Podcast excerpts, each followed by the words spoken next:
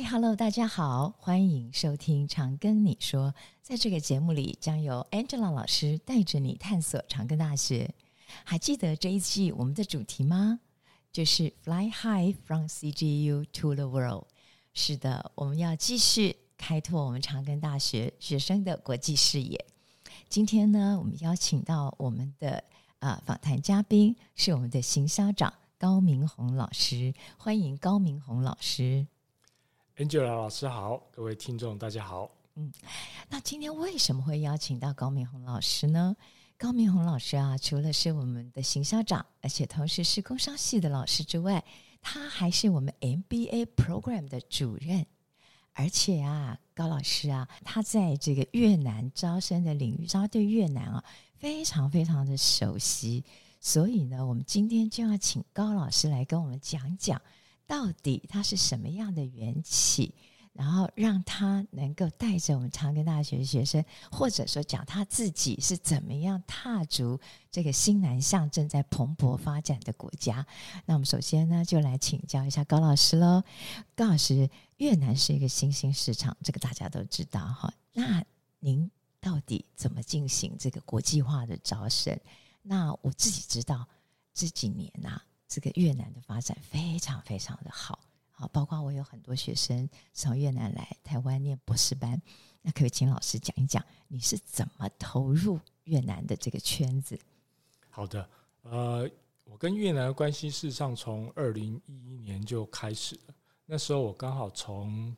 日本念完我的博士学位回到台湾，嗯，然后也刚好那个时候，大概中国大陆从世界工厂慢慢要开始转型到成为世界的市场，所以我那时候就会开始去思索说，那中国的这个下一个国家会是哪一个地方要兴起？的？是。那当然那时候我也同时评估了像是印度啊、印尼、菲律宾或者是越南等等这些国家，大概在我们的东协还有离我们蛮近的这几个国家，嗯哼。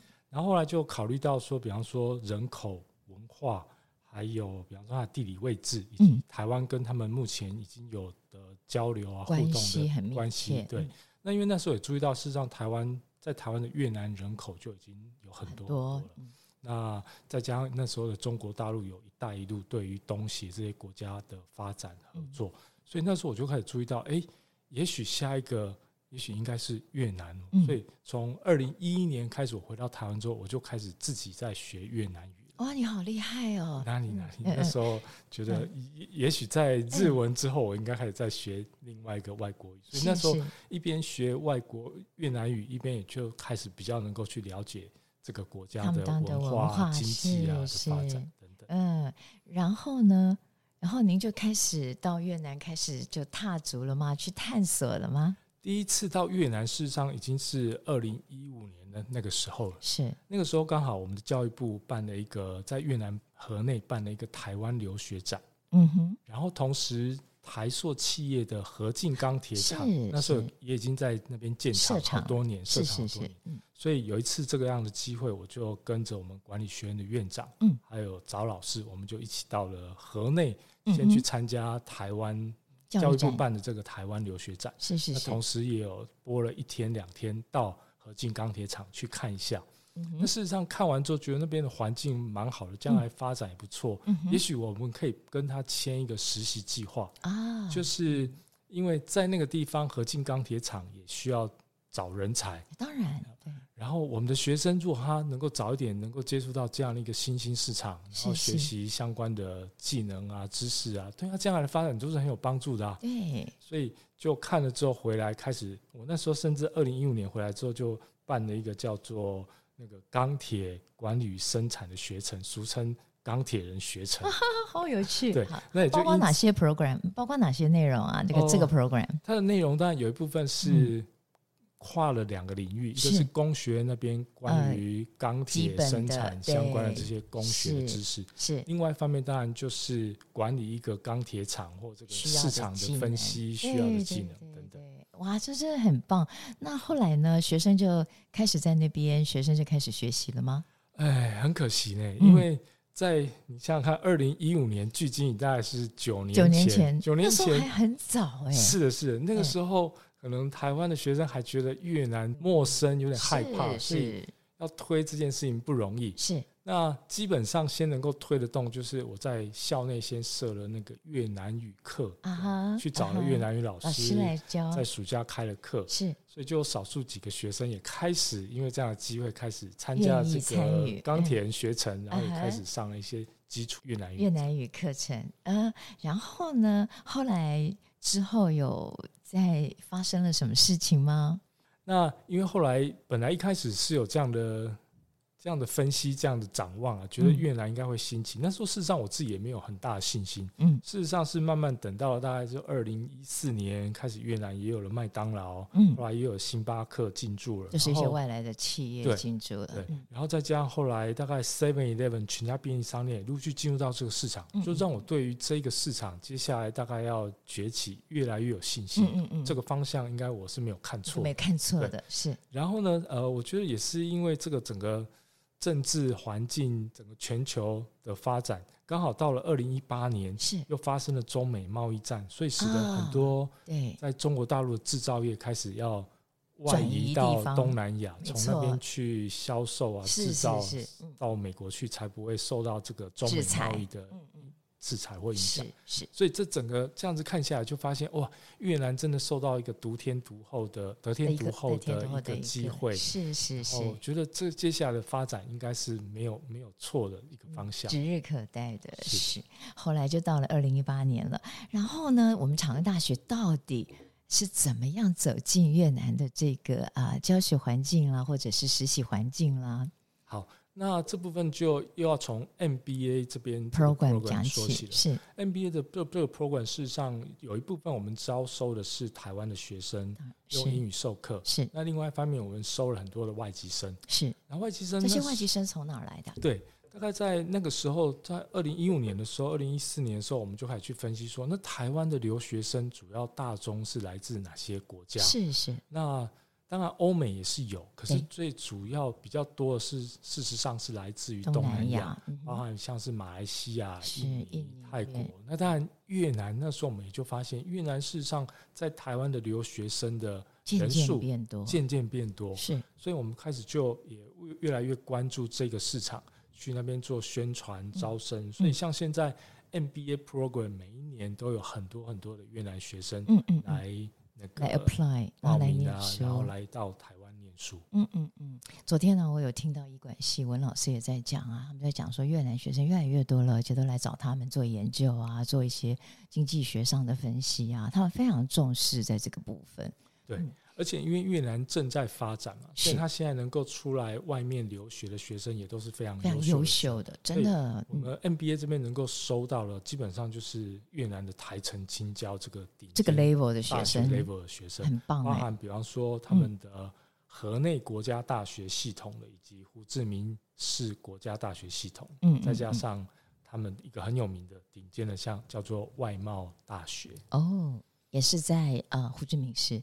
哎、欸，他在河内跟胡志明市都有分校哦，那很棒哎，所以接近了有地利之便，然后又有这些呃，他们能的能力基本能力上的一个这个训练，所以他们真的是来到我们这边得天独厚，然后也学习了我们的知识，然后再回到他们的母国去应用，这样是一个很棒很棒的 program。老师，那所以这陆续这么多年来，我们的 MBA program 都陆陆续续都有跟越南这几个知名的大学合作喽。哎，对，我们也不断的去拜访，呃，像在胡志明市的一些顶尖的大学，像是我们就已经跟胡志明市的理工与教育大学签了交换 MOU 啊，交换学生，交换学生的这个协定，是是，就非常鼓励我们的学生能够赶快报名参加这样的一个一个 program。program，那老师，我们的学生跟他们交换啊，你这个 program 是怎么设计呀？比如说，他们多少人来，然后来多久？我们多少人去，去多久？然后去什么地方？我们现在大概跟一个学校都会有一年，大概会有八个名额，是一个学生去一个学期，或者说是四个名额，然后但是去一整年。啊哈，嗯嗯嗯，去一整年。那他们是有薪水的吗？还是是有学分的呢？呃，因为是交换学生嘛，好，所以去那边基本上也就是修那边的课啊，然后回来可以抵免。OK，啊，所以他们就可以在硕士班的最后一年可以过去，或者是大学的大四最后大四最后一年哦，那他们就可以拿到呃学士学位，然后用他们的学分来抵免我们学校的学分喽。是的，对，哇，那这样子同时哦，在这个呃又在念大学的过程，或者是念硕士班的过程，他们就可以在呃毕业的最后一年，到真正的当地的工厂去了解。他们当地的文化、当地的经济、当地的贸易，然后可以完全了解两国之间的差异。这个对我们在工商管理学系或者是 MBA program 的学生，都是一个很 advanced 的一个一个长进啊，一个视野上或者是能力上的一个增长。哎，是啊，嗯，尤其现在因为我们政府也大力的在推新南向政策，政策所以很多的台商或中小企业现在也慢慢要到。越南去设厂，是是，包括事实上很多年以前就已经有了传统产业，像是我们的宝城啊，是啊是啊是啊，聚阳啊、如虹，就在南越南的南方已经设厂。嗯嗯，那北边事实上比较是高科技产业，是像是红海啊，或者一些电子业，也就陆陆续续都在那边设厂。那所以接下来事实上也很需要很多的台干。对，所以如果我们的学生能够先有越南的一个。像是短期留学的经验，对对对，或者再加上他们有一些基本的越南语，那这样接下来如果他要入职就很顺利了。或者说现在台湾上班之后要外派到越南这个市场的话，也都会非常有优势的。对，所以感觉起来这个这样的一个交换应该是很不错。所以学生去的还不错吧？这几年除了疫情以外，前几年因为疫情嘛，对，因为前几年疫情，所以虽然我们。签了这些 协定，但是还没开始有学生去那边尝试交换。我非常的鼓励各位同学，现在赶快赶快申请哦，赶快申请。对对对，哇，那就是差不多现在要升大这个要升准备大三嘛，大三的同学你就要开始准备了哦。那老师，请问一下，如果我今天想申请啊，我要具备什么条件啊？成绩啦，或者是什么，或者越南语的基础？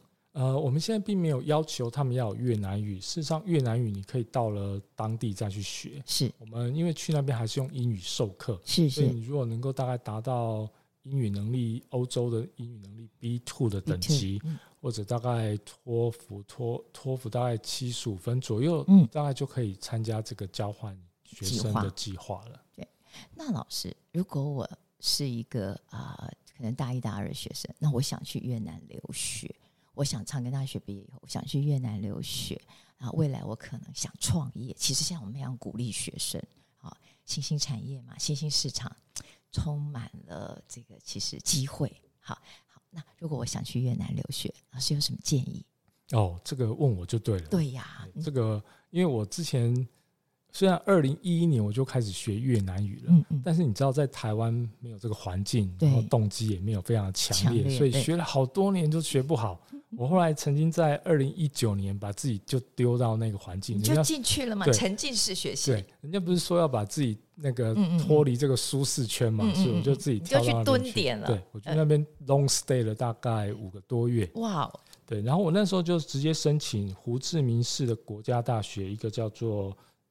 社会科学与人文大学，我就去那边就只学越南语啊哈，很棒哎。然后呢？然后一开始呢，我先住在一个蛮便宜的旅馆哦。嗯、你想想看，二零一九年我住在很便宜的旅馆，那时候就遇到同一个旅馆里面也住了一个来自政治大学学生，哦、学生，嗯，而且还是个女学生哦，嗯、一个人就勇闯那一个越南市场，嗯嗯嗯嗯，她大概待了应该也是半年或。应该是半年的，嗯嗯嗯。然后后来我自己也在那边学了。他才几年级啊，老师？你说他正大而已。他那时候应该也是四年级。四年级，嗯嗯嗯。在这过程中，我就发现他自己也是出门搭公车，然后去学校，然后上学。事实上没有什么好害怕的。跟其他留学生一样啊。对对对，也许我们现在觉得越南有点有点危险或有点脏乱，但是事实上没有，不是我们想象的。我觉得不是。对，我自己在那边先。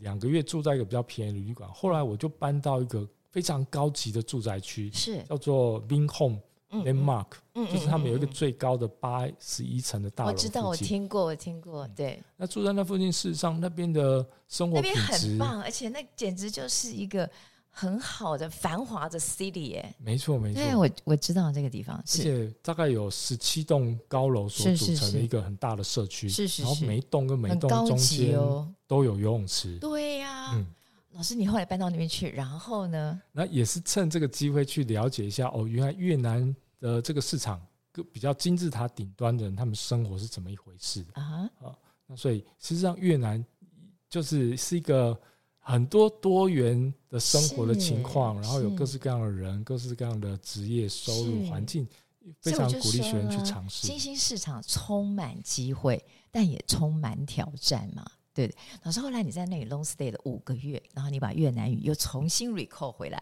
那现在接下来，到底对我们长庚大学的学生呢、啊，你要怎么带着他们勇闯越南？你的未来展望是什么？或者如何把越南学生招来我们长庚大学？好，呃，我觉得因为台湾跟越南现在不管是在经济、文化，还有各个交流上越来越频繁，是，所以我觉得。越南的学生现在也越来越喜欢到台湾来念书，是是，他们也希望来这边念书之后学了中文，然后之后也可以留在台湾工作个一两年，再回去贡献给他们这个新兴的国家。是，那我们台湾的学生更是因为中小企业或台商以及政府的新南向政策，所以我们接下来应该也会有像二三十年那样子。老师这一代很多人到中国大陆去工作一样，对，接下来也会有很多外派或自己去那边创业的机会。嗯。那如果你到了那边，呃，一边工作，你会看见很多很多的机会，很多很多的商机。嗯，也许那就会是你将来一个创业的出发点。对，所以我们就很鼓励啦，呃，年轻人呢勇闯天涯，那欢迎大家呢加入我们长安大学。那老师。除了您在那边看到，除了传产啊，那还有没有哪一些企业其实是啊、目前很新兴的？